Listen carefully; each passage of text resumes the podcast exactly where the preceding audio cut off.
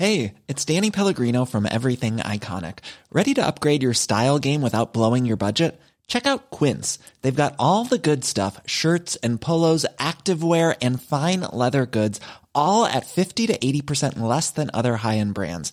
And the best part? They're all about safe, ethical, and responsible manufacturing. Get that luxury vibe without the luxury price tag. Hit up quince.com slash upgrade for free shipping and 365 day returns on your next order. That's quince.com slash upgrade.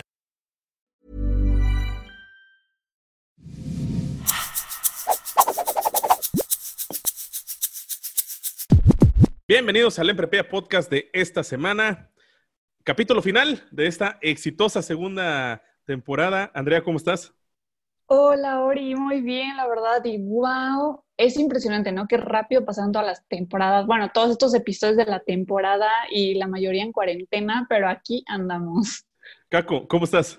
Oye, yo, yo sigo impresionado de que seguimos de la generación Zoom, los Zoomers, y pues grabando el, podcast aquí por, por esta misma plataforma, ¿no? Pero pues aquí andamos bien, eh, cerrando con broche de oro y más con un tema que yo creo que, que al emprendimiento le viene muy, muy bien. Muy importante. al menos yo creo que a nosotros nos sirve mucho. En mi caso también, ahí con unas ideas de emprendimiento, entonces, ¿qué es lo que tenemos que, tomar en cuenta? No, y, pues y, justamente aprovechando las bondades de la tecnología, Así podemos, conectarnos eh, directamente hasta la Ciudad de México con Mafe Rodríguez y Pau Gómez de PM Consulting, porque por ahí la historia es que un muy buen amigo eh, por ahí dio share a justamente a, si no he fallado, debió haber sido como que el primer post de, su proyecto. Y en cuanto vi, dije, esto es lo que necesitamos porque, y ahorita lo estaremos platicando con mayor profundidad, así como piensas en tu idea de negocio, así como piensas en el nombre de la compañía, el modelo de negocio, etcétera, etcétera, no hay que dejar pasar el registrar todo, este tema de la propiedad intelectual. ¿Cómo están, chicas? Hola, hola, con mucho gusto, todo bien, muchas gracias. Felices de estar aquí con ustedes. Oigan, pues este, antes de, de, entrar en el tema, me gustaría mucho que platicaran qué es PM Consulting, por qué nace, cuál es su filosofía, de dónde sale eh, todo este proyecto que, sin duda creo que son, son de las bases de los emprendimientos. Claro. que sí, con muchísimo gusto. Pues platicarles que somos una agencia consultora que proporciona servicios de asesoría especializada en materia de propiedad intelectual, principalmente dirigido a emprendedores y pymes de diferentes industrias y el fin es proteger su creatividad e ingenio. Uno de nuestros principales objetivos y, misión es fomentar la protección de la creatividad a través este, de, valer esos derechos de propiedad intelectual y que diferentes figuras de propiedad intelectual puedan ser protegidas a través del Instituto Mexicano de la Propiedad Industrial, el Instituto del Derecho de Autor y que pues tengamos un acercamiento real con los emprendedores para conocer sus historias, para poder llevar a cabo esta protección y pues que, sean procesos accesibles y asequibles sobre todo, ¿no? No queremos ser vistos como aquel despacho que vemos inalcanzable de mil y un maneras en cuestión de costos y en cuestión también de un lenguaje al cual a veces no estamos tan exacto, no estamos tan, eh, eh, pues no lo manejamos habitualmente. Entonces, bueno, pues eso a grandes rasgos es PM Consulting. Pregunta enorme. Y creo que con esto vamos a abrir toda una caja de Pandora al respecto. ¿Por qué es importante proteger, registrar la propiedad intelectual en las empresas? Bueno, como mencionaba Pau, lo que pretende PM Consulting es crear una conciencia de la importancia de la protección de, los activos intangibles y creo que parte del proceso antes de registrar y proteger estos activos es identificarlos, ¿no? Como lo mencionas, pues la marca es, uno de los activos este, pues que más conocemos eh, dentro de la propiedad intelectual, pero no es el único, ¿no? Entonces, este, uno de los objetivos de PM Consulting es eh, ayudar a los emprendedores a identificar cuáles son estos activos este, y cómo pueden proteger estos derechos, ¿no? Desde, este, bueno, como saben, o si no, este, espero que les sirva esta información a todos los emprendedores, la propiedad intelectual se divide en dos.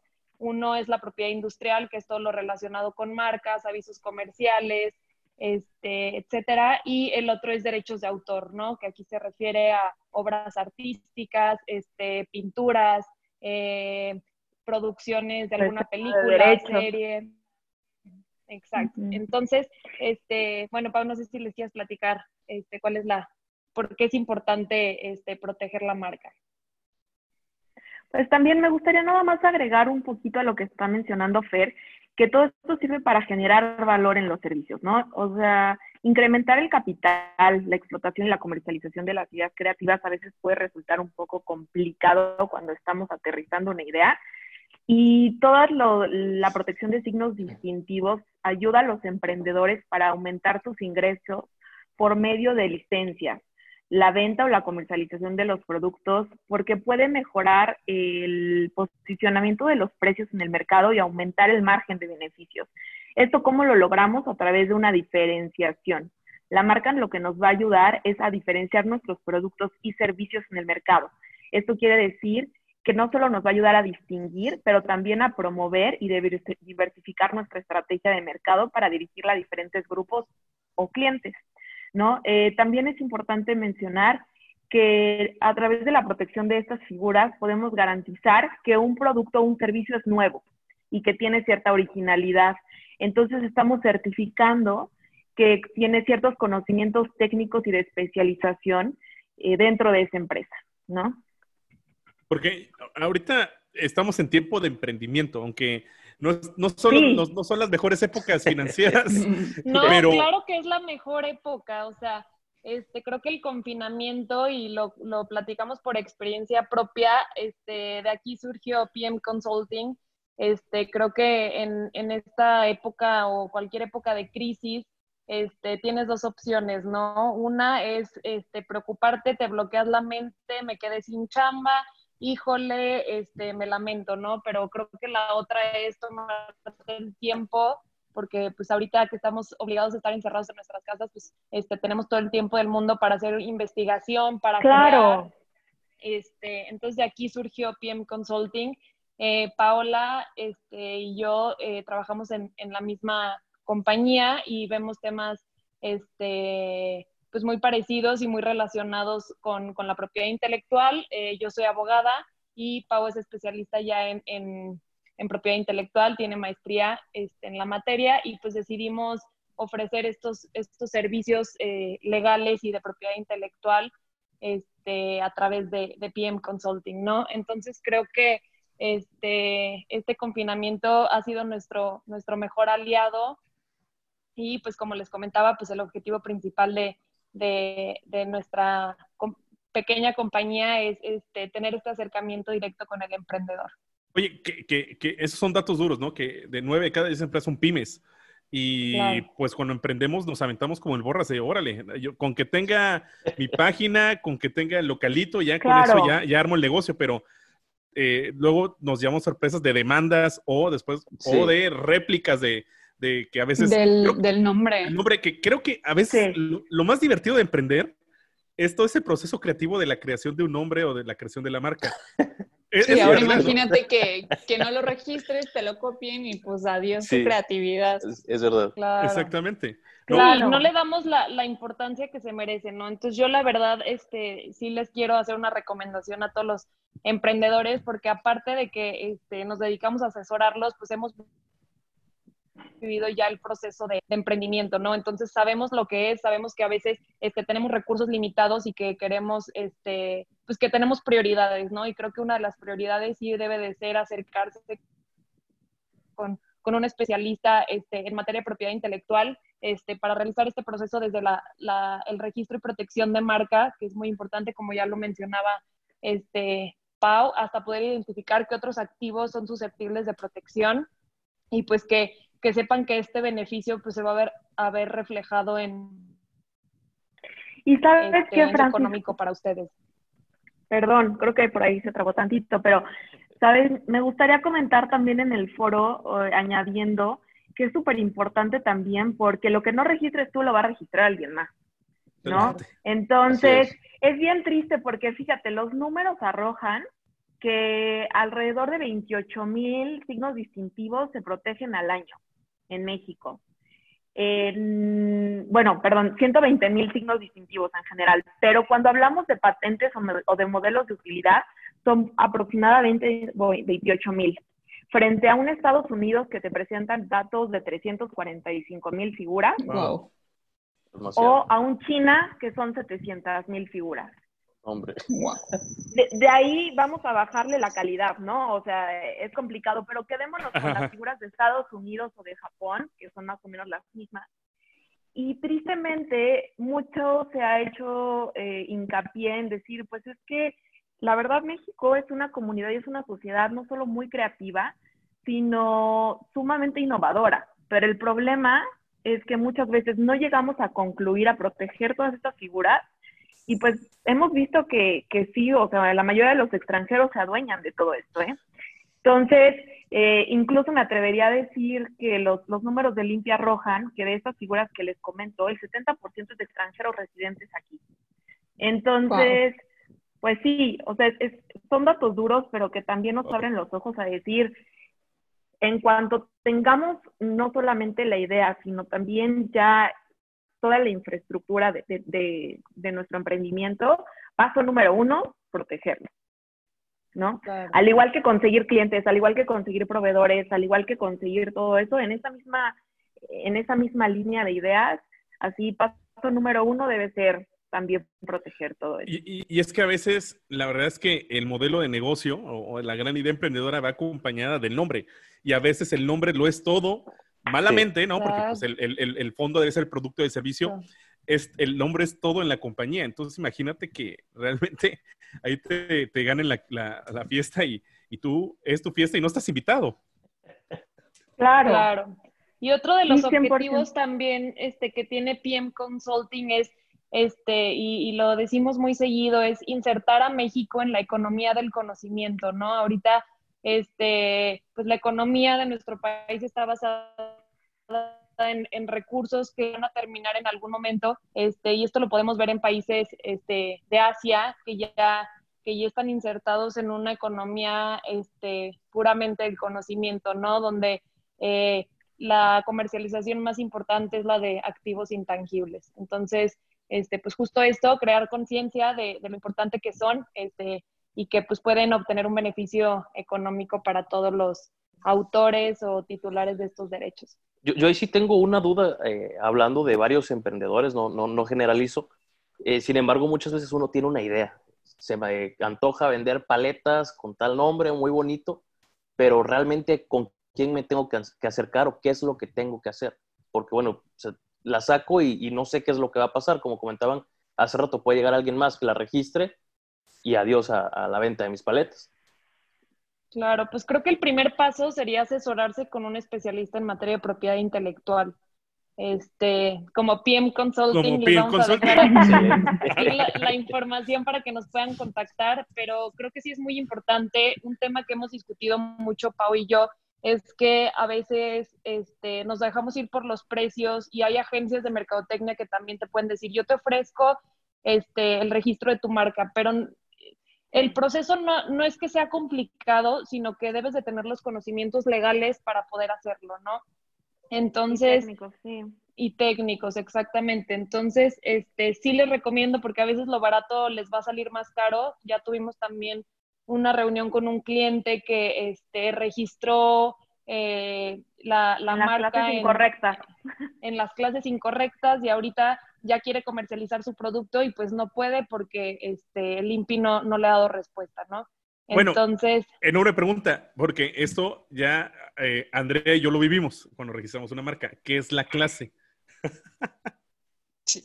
Claro, pues mira, a la clase nos referimos específicamente, eh, tenemos, se llama clasificación de NISA, y esta clasificación la ha dado la Organización Mundial de la Propiedad Intelectual y va vinculada al giro comercial que va a tener nuestra empresa, ¿no?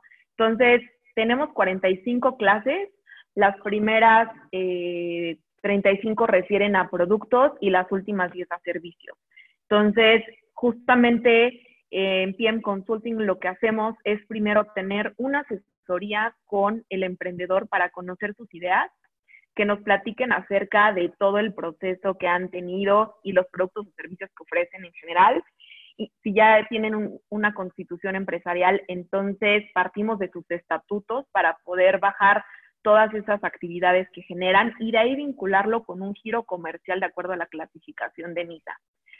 Y eso nos va a dar como resultado todas las clases en las que tendríamos que proteger la marca, ¿no? Entonces, muchas veces de ahí ya partimos para hacer búsquedas tanto nominativas como figurativas ante el INPI para ver qué tantas probabilidades tendríamos de que pues, la marca se otorgara y hacemos una recomendación directa al cliente.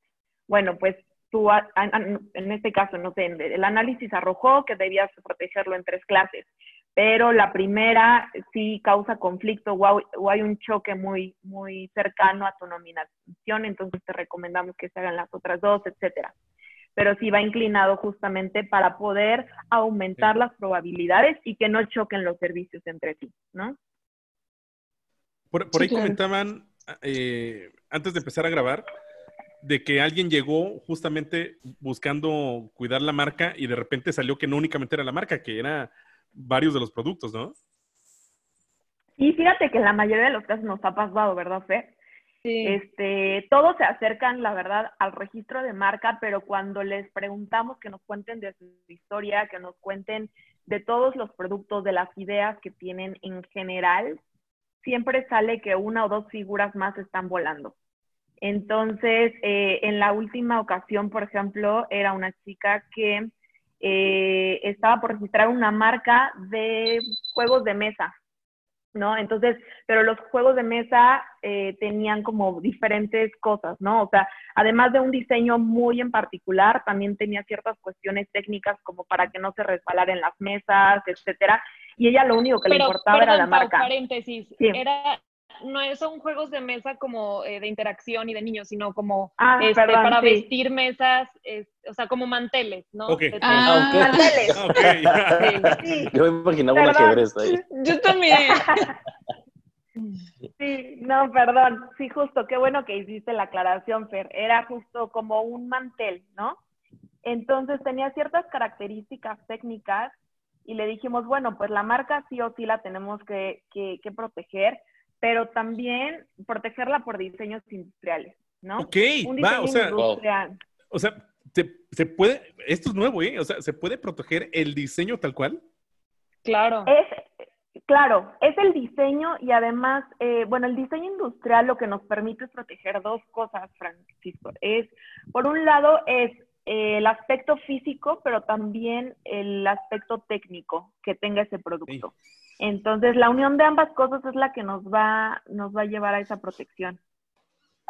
Ok. Y, y, y, Caco, creo que tienes pregunta. Este, sí, ahí, ahí tengo una, porque, digo, retomando esa parte de que ya comercializo la idea que yo tuve, las paletas, eh, y, perdón. ahorita yo tengo un comentario, perdón, Carlos, este, que creo que es importante resaltar. Este, en materia de propiedad intelectual, las ideas no se pueden proteger como tal, ¿no? Este, Lo que se puede proteger es, debes de plasmar tu idea en algún material, en alguna plataforma para poder protegerla. Pero tú no puedes decir, oye, yo tengo la idea de una A mí se me ocurrió. Ya hasta que yo la tenga física, ya tenga yo mi ya para lanzarla es cuando yo la voy a proteger. por ejemplo, un diseño, o sea, el diseño físico de una silla, eso sí lo puedes proteger, pero no, no se pueden proteger ideas, que es algo como que este concepto, este, mucha gente lo tiene y es importante aclararlo. Oye, yo tengo una duda. o sea, y este tipo de protección, o sea, es como que para toda la vida, de que ah, ya lo registré y ya con eso ya, o tengo que volverlo a hacer o renovarlo. Andrea, has llegado justo a un punto medular de todas las figuras de PI. Pues depende, ¿no?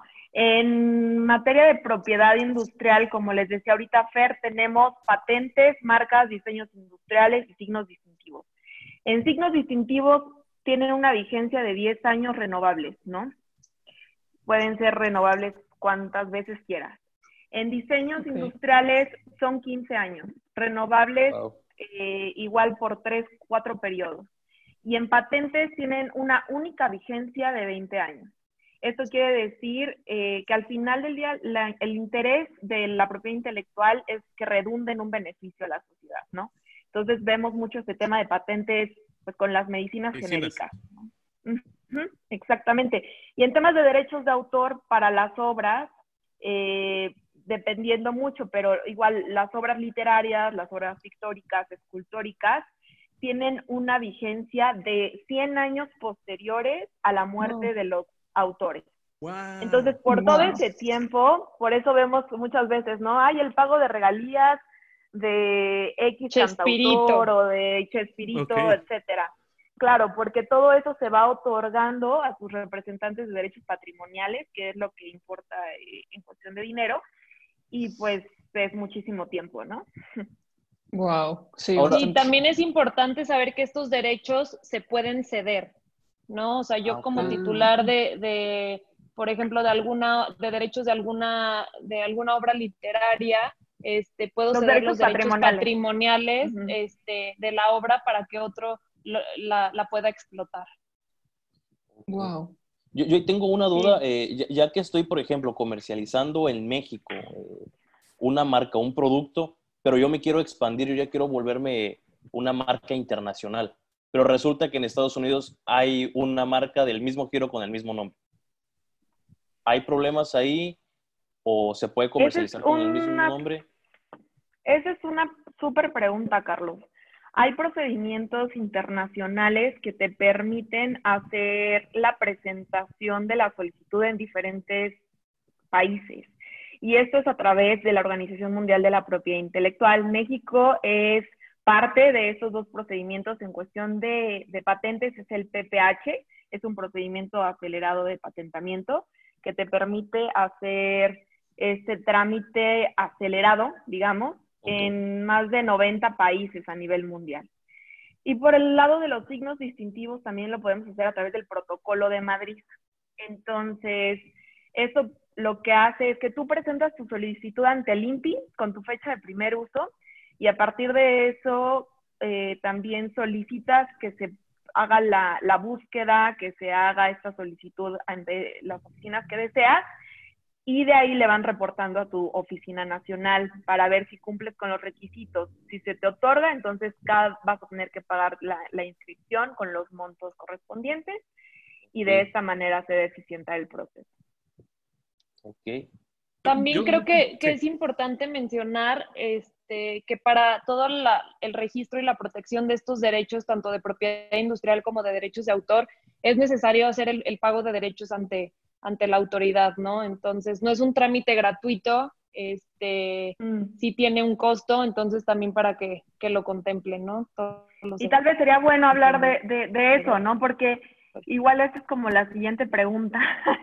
Muchas veces pasa, ¿no? Y más en este tiempo, como lo decías, Francisco, al principio, este, pues es tiempo de emprendimiento, de observación, de, de cosas muy buenas, pero también en donde de pronto no hay dinero, ¿no? Entonces, este, ¿qué debemos contemplar más o menos? El pago de los derechos en el Instituto Mexicano de la Propia Industrial, por ejemplo, de patentes, eh, tiene un costo aproximado de 5 mil pesos.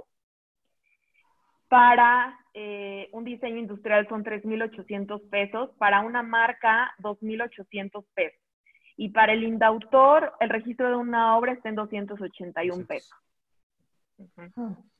tengo una duda, ¿no? Y platicando sobre lo mismo de, de, ahorita que estamos en pandemia, no falta que a mí se me ocurrió, me pasó por la mente el payaso lámpara servilletero que este, te echa o, eh, antibacterial. Va, eh, diseño único. Me estoy animando porque mi compañía va a sacar el payasito lámpara servilletero que echa antibacterial. Pero, pero alguien se le ocurrió en este universo tan grande, eh, se le ocurrió una idea o la misma idea y por no, por no perder ventas, pues yo me voy con las mismas a, empezarlo a vender. En ese tipo de casos, ¿qué, es preferible? ¿Registrarlo primero? ¿Qué hago? Si son productos similares, ¿cómo cae? O sea, ahí, ¿cuál sería como que su consejo? Pues aquí pues nosotras trabajamos este, bajo la premisa de la prevención, ¿no? O sea, este, antes de cualquier cosa y dentro de la planeación, este, debemos de, registrar, de y proteger nuestra marca. pero este, sin embargo, sí tiene consecuencias este hecho de, empezar a comercializar un producto que ya está registrado. No sé si tú nos pudieras platicar sobre, sobre las consecuencias. Sí, justamente. Bueno, aquí lo ideal sería en el primer momento que viene esa idea registrar, ¿no? La, situación aquí es que sí es importante mencionar a la audiencia que hay muchas empresas que operan desde hace muchos años con esas ideas y no llevan a cabo esta protección. Entonces, muchas veces ellos eh, inician juicios de nulidad o de caducidad en contra de los actuales titulares de derechos o de los que están en proceso de. también hay un trámite que es oposición para poderte oponer a una marca que está tratando de solicitar su registro.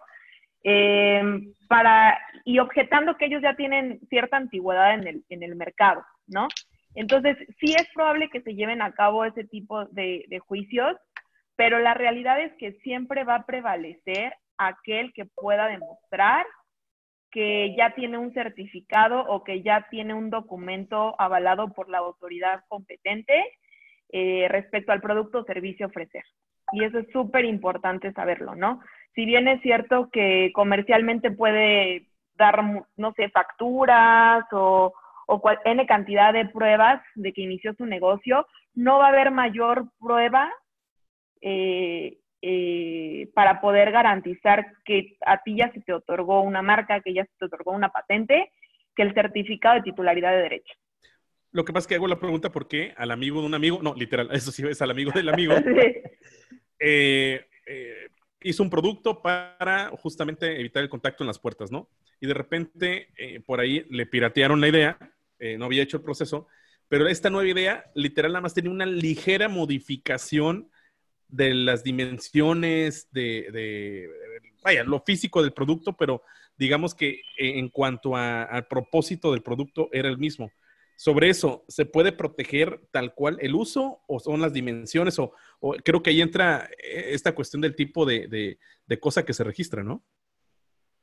Claro, sí, ahí va muy dirigido a mm, eh, cuando presentamos una solicitud de un diseño industrial o de una patente, es muy importante poner también a qué mercado te estás dirigiendo, porque eso es lo que te va a dar mayor distintividad. Y aunque pudiera ser que el producto va para lo mismo, la realidad es que la autoridad siempre va a, privar que pues los diseños pueden ser diferentes y eso es lo que nos va a dar esa, esa, esa diferencia, ¿no? Entre los mismos. Entonces, ahí sí, la recomendación siempre es llevar a cabo el procedimiento, llevar a cabo la protección para poder saber, eh, porque nunca sabemos, ¿no? O sea, realmente tu producto puede que sea para lo mismo, pero el diseño es diferente, entonces ya es un producto diferente, ya es un proceso diferente y ya es un servicio diferente. Entonces, sí, siempre eh, es muy importante llevarlo a cabo. Y de hecho, ahorita estaría, estaba pensando que no sé si sabían, pero en 2018 entró una reforma a la ley de propiedad industrial, que ahorita ya es Ley Federal de Protección a la Propiedad Industrial, este, que permite proteger en signos distintivos todo lo que sea perceptible mediante los sentidos. Entonces, hoy publicábamos, de hecho, en la página acerca de Play-Doh, que seguro pero ahorita nos puede platicar más. Lo interesante de esto es que ya podemos registrar marcas olfativas, marcas de movimiento, marcas sonoras, eh, trade dress, que es la imagen comercial, ¿no? Este, esto refiere mucho, por ejemplo, como a la imagen que tiene Mac o Apple en sus tiendas, ¿no? Es súper distintiva. Entonces, ahí, ¿qué es lo que va a prevalecer? Pues justo la mezcla entre un olor, entre un sonido con un producto. O sea, este match es lo que, lo, que le interesa a la, a la autoridad, exactamente, y es lo que nos va a dar esa notoriedad y esa distintividad. Wow. Entonces, pues hay un sinfín de cosas, ¿no? Que se puede. No, creí que fuera tan complejo, ¿no? Porque muchas veces es de que tienes que registrar tu marca y, ahí te quedas. Sí, por eso, eso platicábamos, ¿no? Que dices propiedad intelectual y, lo, único que te imaginas es la marca. Este, también, eh, la verdad, constantemente estamos subiendo en nuestras redes sociales este, información bastante concreta este, que le puede funcionar a, los emprendedores y este tipo de noticias, por ejemplo, lo que comentaba hoy este, Paola del Pleido, ¿no? Que a veces ni te imaginas que puede existir una, marca olfativa y Pleido registró el olor justamente de, este producto, ¿no? Soy adicta este, el olor de Pleido. Claro, es todo sentido porque yo tengo presente en mi cabeza el olor de Pleido, ¿no? Entonces, este, pues nada, creo que, creo que les puede servir, este, subimos tanto noticias como, por ejemplo, ahora con todo el tema del TEMEC, hubo este, varias reformas a la, a la legislación de propiedad intelectual. Entonces, pues igual hay noticias que les pueden este, servir a, a, todos los emprendedores. Claro, yo tengo una duda. Eh, o sea, en caso de que, por ejemplo, yo ya registré mi marca y todo, eh, ¿cómo funciona el proceso de, o sea, yo poder demandar que alguien está usando, pues, mi propiedad intelectual o lo que yo ya registré? Claro, pues mira, el primer paso es saber que esa persona no tiene un certificado de titularidad de derecho, ¿no? Porque e, eso es muy importante. Entonces, el INPI tiene, la verdad, plataformas y búsquedas que son muy, eh, pues digamos, muy fáciles de utilizar, pero sí es importante que, como dice Fer, te dirijas a un especialista, sobre todo porque hay cuestiones técnicas y conocimientos técnicos sobre los cuales nos dificulta a todos, ¿no? De, este, de pronto poder aterrizar. Entonces, eh, lo que hacemos es primero hacer esta búsqueda ante la autoridad y posteriormente iniciar un juicio en caso de que así sea, ¿no? La mayoría de las veces nos encontramos con que ese usuario que identificamos no tiene, no tiene los derechos, ¿no? Porque la verdad es que el INPE el INDAUTOR son muy cuidadosos en hacer esas búsquedas exhaustivas en sus bases, en sus cuestiones de novedad, incluso, este, bueno, la verdad los examinadores de marcas, de patentes están reconocidos a nivel mundial y sí es muy, bueno decirlo porque son expertos, son de verdad, este, hacen una labor titánica en, todos sus estudios y sus análisis. Entonces, es más bien, eh, pues sí, la mayoría de las veces en que las personas no tienen estos derechos, ¿no? Entonces, ahí sí es iniciar un procedimiento contencioso ya sea un juicio de nulidad, de caducidad por, por falta de uso, por falta de, otras situaciones, que muchas veces hay personas que se dedican a eso, ¿no? Este, a registrar marcas, ¿no? De nombres que se nos vengan a la cabeza, es un tema de mala fe, y después las personas eh, que sí las están usando, entonces se las tienen que comprar ahí. Tienen que negociar. Sí, es exacto. corrupción pura. Entonces, eh, sí, eh, ahí es iniciar un juicio de, nulidad contra eso y es súper importante llevarlo a cabo, sobre todo para, para no permitir que este tipo de prácticas sigan, ¿no? Claro. Yo tengo una última, bueno, no sé cómo andemos de, de, tiempo. No, vamos, vamos, este cerrando. Creo que eh, es muy interesante el tema porque siempre esto lo dejamos como buenos mexicanos al final. Este, una última pregunta. ¿Qué pasa, por ejemplo, Ori y yo estamos vendiendo lentes y ya vamos a registrar la marca, ¿no? Sin embargo, tenemos nombres similares, pero que pues realmente no son los mismos. Ah, qué buena pregunta. Claro.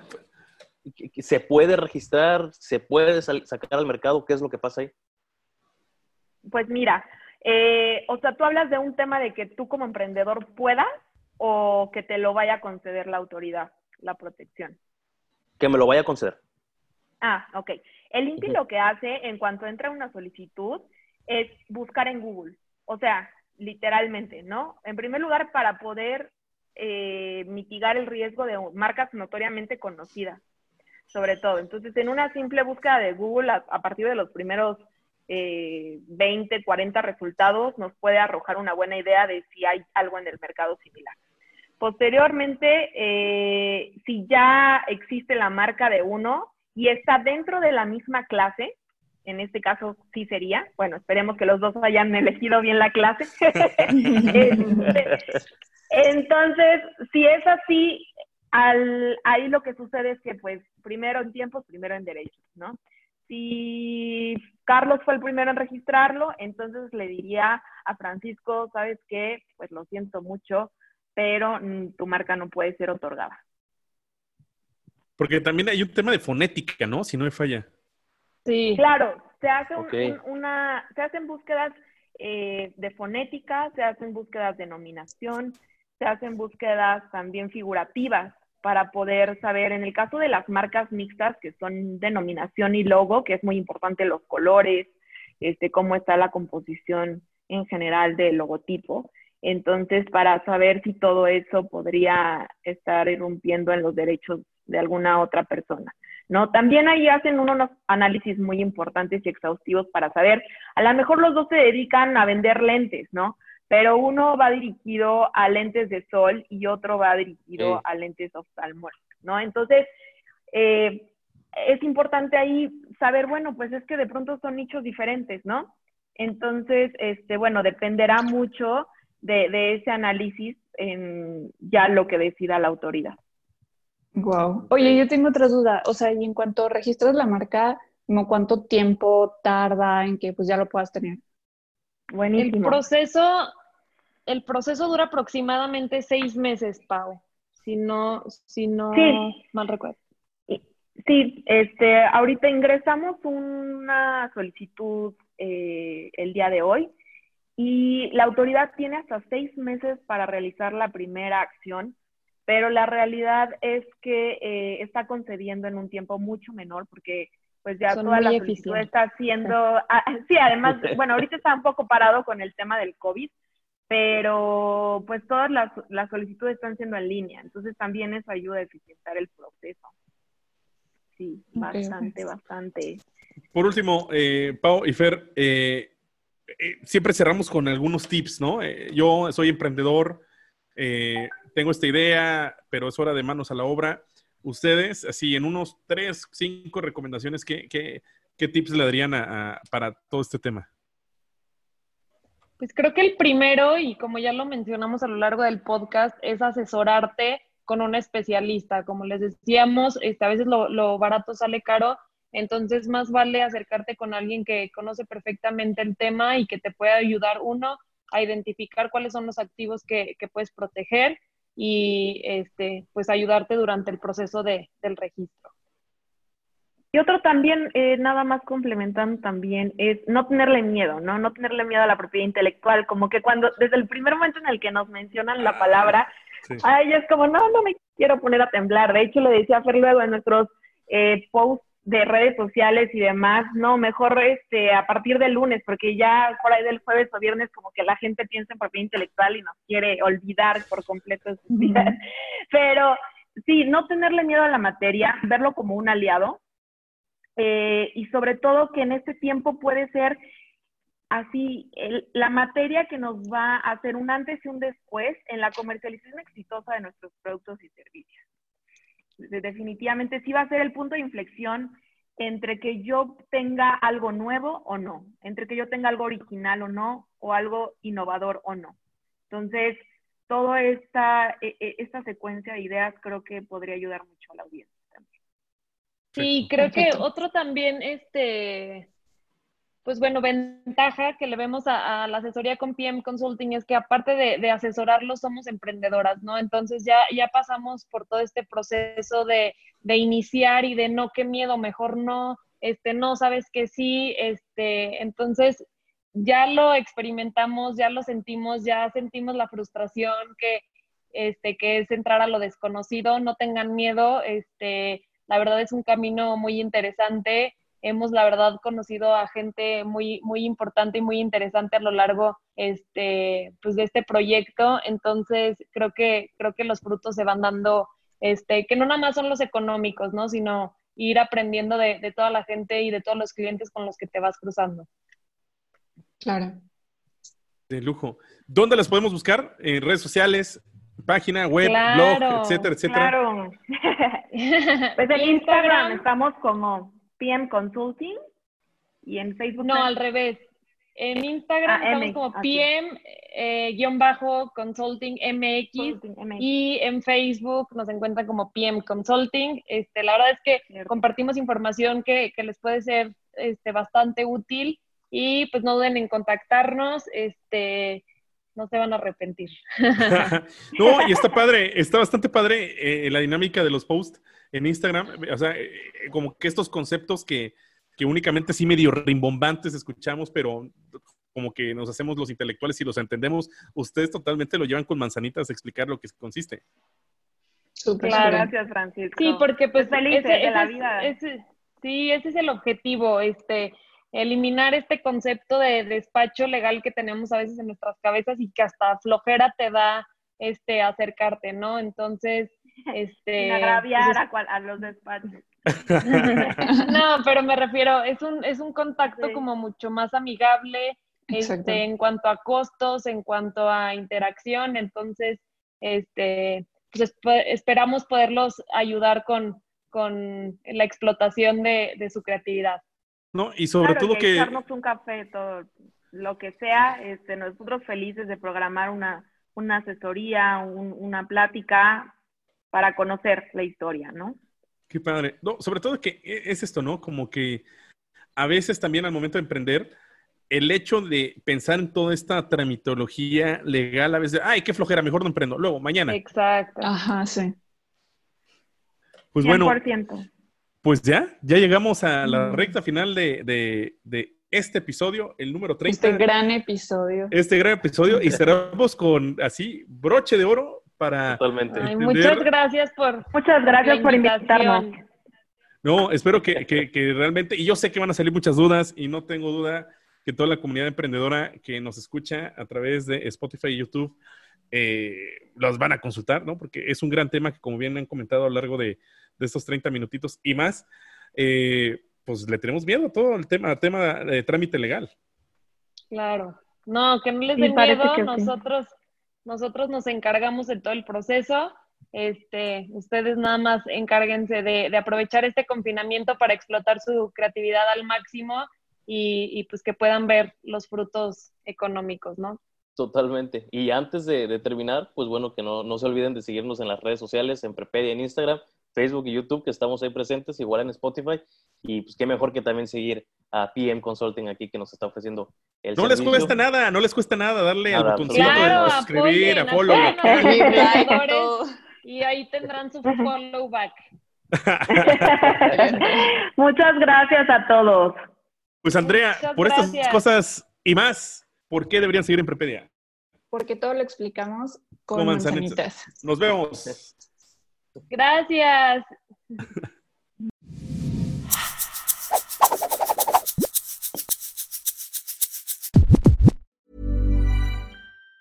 Even on a budget, quality is non-negotiable. That's why Quince is the place to score high-end essentials at 50 to 80% less than similar brands. Get your hands on buttery soft cashmere sweaters from just 60 bucks, Italian leather jackets, and so much more. And the best part about Quince, they exclusively partner with factories committed to safe, ethical and responsible manufacturing. Elevate your style without the elevated price tag with Quince. Go to quince.com/upgrade for free shipping and 365-day returns.